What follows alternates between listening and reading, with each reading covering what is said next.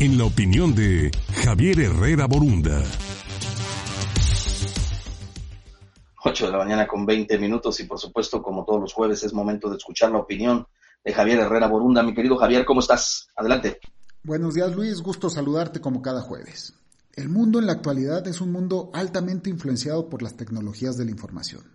Las empresas que han logrado escalar en la última década para posicionarse en la cúpula de la tecnología han sido las mismas que controlan el mercado de los productos de innovación.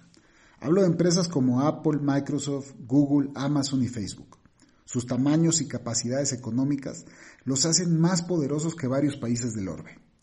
Las preguntas que se nos vienen a la mente son si son monopolios de pleno derecho en la actualidad, si se han vuelto demasiado grandes y por ende generan distorsiones en los mercados. Y si las respuestas son afirmativas, luego entonces, ¿debemos de controlar su crecimiento? La Comisión Federal de Comercio de los Estados Unidos considera que sí.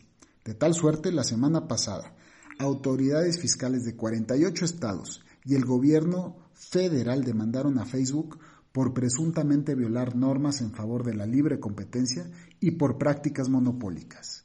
En concreto, con la adquisición de Instagram y WhatsApp, Facebook hoy día controla el 77% del tráfico móvil social, razón por la cual se busca obligar la venta de dichas filiales para evitar un monopolio infranqueable además de que buscan se establezcan límites para futuras adquisiciones, consistentes en que cualquier compra de más de 10 millones de dólares sea notificada y que requiera de una aprobación de la autoridad.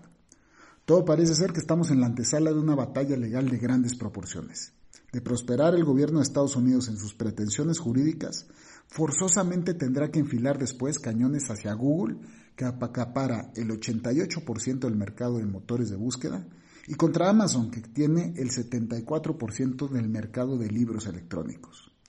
Una lucha de gigantes se avecina, y desde la óptica jurídica puede ser un caso que marque historia.